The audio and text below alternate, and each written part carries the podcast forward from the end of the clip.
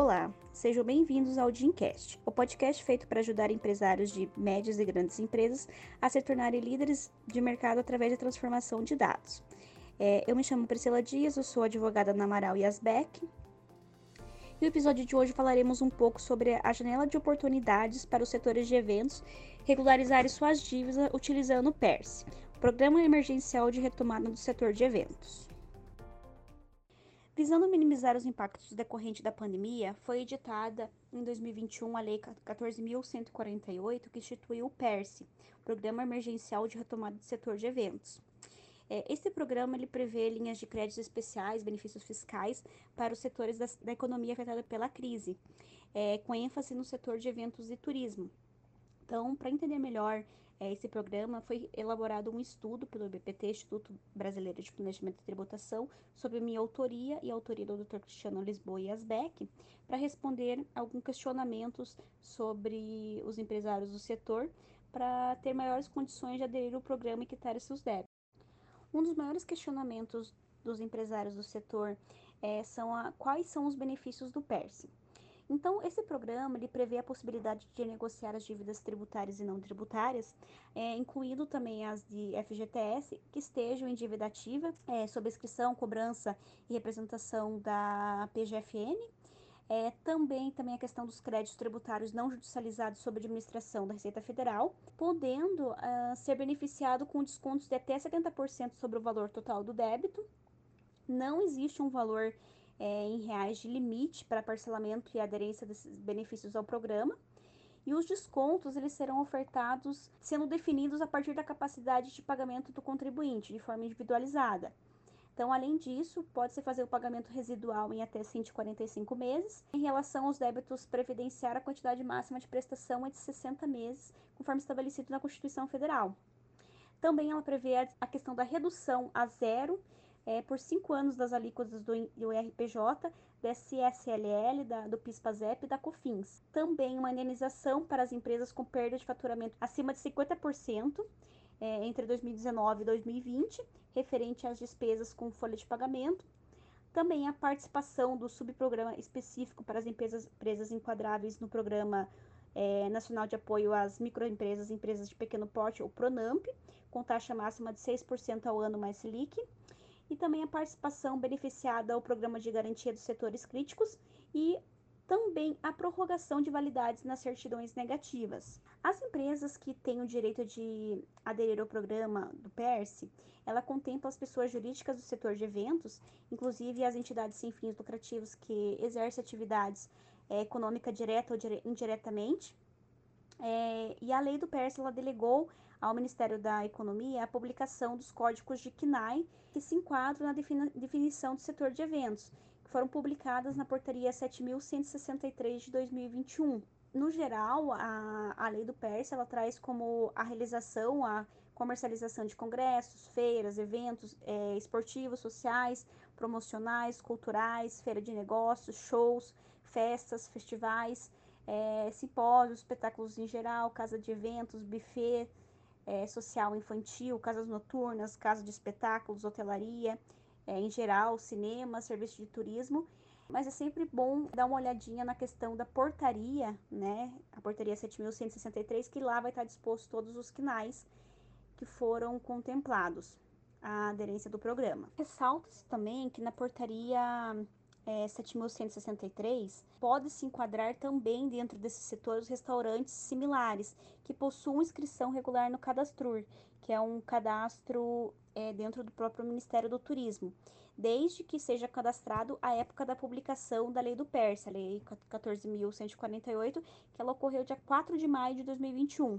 Contudo, é bom salientar que os contribuintes enquadrados desses benefícios, eles só terão é, como termo inicial da vigência da, dessa data e precisam seguir algumas condições, estar é, em atividade na data anterior à promulgação da lei do PERS, apresentar o KNAI que seja previsto na portaria, é, apresentar a situação regular no cadastro, só que isto já está tendo uma polêmica perante os contribuintes. Muitos contribuintes ingressaram é, no Poder Judiciário alegando uma ilegalidade na portaria, porque a portaria, a lei do PERS, ela não, não dispõe sobre essa exigência de situação regular no cadastro.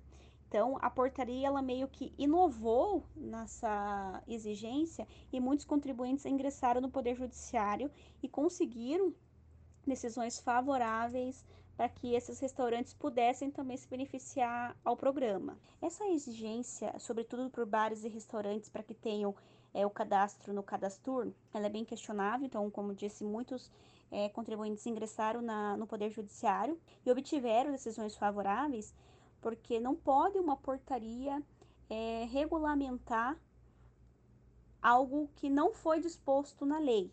Então, nessas decisões favoráveis que os contribuintes é, obtiveram, então foi autorizado a poder a fruir desses benefícios do PERS, independente de ter não esse cadastro na situação regular à época da edição da, da lei do PERS. Então, vale a pena o contribuinte é, que se viu lesionado para por não poder ingressar no programa, ingressar com ação judicial para poder esse benefício ser estendido também a toda a categoria. É, além disso, a Procuradoria-Geral da, da Fazenda Nacional, ela publicou uma nota a nota 3 de 2022, que ela tem o um entendimento que os quinais que são secundários a, a, aos códigos é, listados na portaria, elas também vão poder solicitar a adesão ao PERS. Outro questionamento pertinente ao setor é se só as empresas do Simples Nacional que podem aderir ao PERS.